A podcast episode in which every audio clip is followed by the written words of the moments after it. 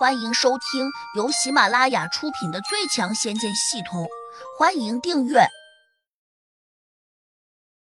第两百三十二章，半斤八两，情势急。这个变化几乎在一瞬间就完成了。刘老太婆看在眼里，惊得下巴都快掉下来了。朗涛同样呆住了，难以置信的叫道：“天啊，这是什么人呢？”小小年纪竟有如此厉害的手段，简直太可怕了！秦家明更是吃惊的大叫：“柳婆婆，这小子有古怪啊！你赶快再放些蛊虫灭了他。”刘老太婆身体微微一颤，刚才快被胡杨灭虫的法术给惊傻了，这下得到秦家明的提醒，她慌忙张嘴，咕噜咕噜的吞吐起来。他弄出的声音比较大，即便是小婉和蓝欣欣这样的普通人，竟也听得一清二楚。小婉好奇的问：“他在做什么？不会是口渴了想喝水吧？”小婉说出这么幼稚的话出来，蓝欣欣居然认真的点头附和，表示认可他这样的说法。胡杨当然不相信，他冷冷的盯住了刘老太婆。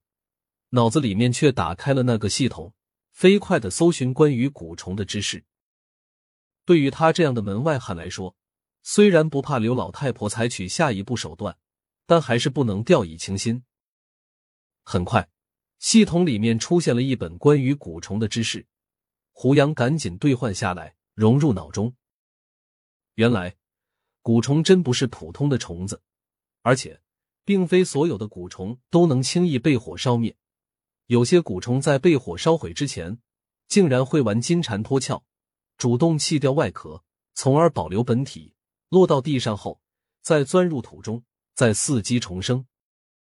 而且，养蛊之人都有一个类似于母蛊之类的金蚕蛊，只要母蛊不死，它就会源源不断的生出无穷无尽的蛊虫。当然，最好的办法是把养蛊之人给灭掉，才能免除后患。脑中闪过这个念头后，胡杨立刻动了杀机。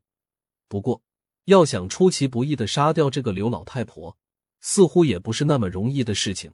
因为就在刚才，明明朗涛偷袭中把他的手臂给砍了一条下来，没想到现在他却神奇的把手臂给接了上去。他下半截衣袖已经掉落了，端臂处竟然没有多少血痕。胡杨第一眼看见这个场景时，不禁暗自吃惊，难道这个刘老太婆是木头变的？小婉和蓝欣欣是普通人，他们躲在胡杨的身后，只敢偷眼往刘老太婆那边看，但他们还是看到了这一幕：明明断掉的手臂，竟然可以在转眼间接回去，这不科学啊！蓝欣欣惊叹道：“也许他根本就不是人。”小婉拧眉嘀咕道。不管刘老太婆是什么人，胡杨都管不了了。他反手拿出两根银针，非常隐蔽的藏在身后，准备打出去。胡杨略微有一点顾虑的是，必须一击而中，一旦失手，刘老太婆可能就会趁机逃走。从刚刚得到的关于养蛊中人的认知上看，和这种人结怨非常不划算，因为他们的报复心极强，随时都可能会想办法报复回来。他们甚至可以在你的起居之地下蛊，也能在你的茶水饭菜里面种植虫，令人防不胜防。这会让人十分头痛的。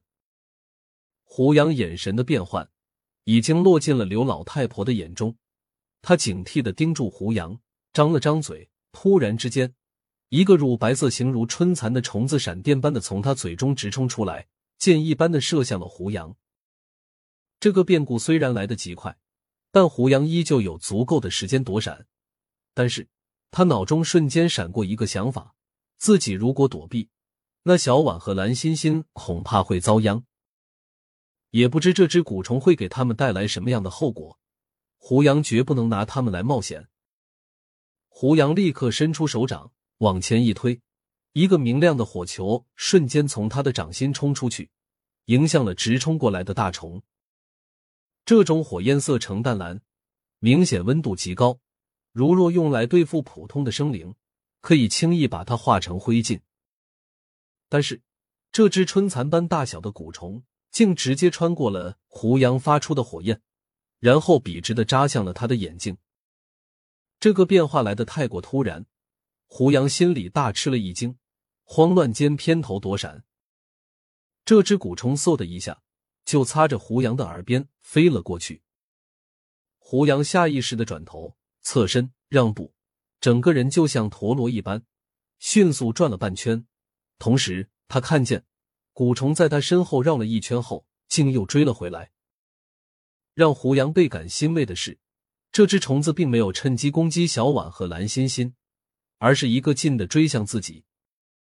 他顿时松了口气，闪身跳向了旁边，手上的银针迅速扔了出去，一针扎向了紧追过来的蛊虫，另一针却打向了正有些得意的刘老太婆。刘老太婆显然不是等闲之辈，她的警觉性非常高。眼见胡杨有所动作，她立刻抬手指弹了一下。只听得“当”的一声，他居然把胡杨扔过来的银针给打落到了地上。自从胡杨拿银针当暗器以来，从来就没有失手过。没想到现在，这个刘老太婆竟然能轻松把他的银针给打下来。那一刹，胡杨眼里闪过一丝惊异。他突然反应过来，这个刘老太婆以古修真，显然是传说中的古真人，而且她的境界还不低，大概已经修炼到第零六级。换言之，他的境界比胡杨境还高了一级，只不过他刚才隐藏的极深，没有表露出来。大家都误以为他只是在养蛊方面才是强项，谁曾料到他的功力会如此高。而就在这时。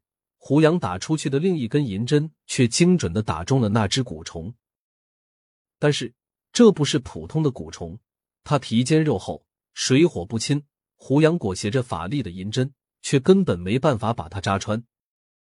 所幸那只蛊虫被胡杨的银针打了一下之后，可能也受了点惊吓，马上就飞掠了回去。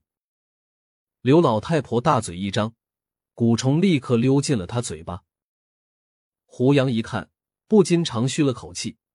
这蛊虫到底不是人类，没有人类那样狡猾。否则，他如果跟着就发动第二波攻击，估计胡杨会被他咬到。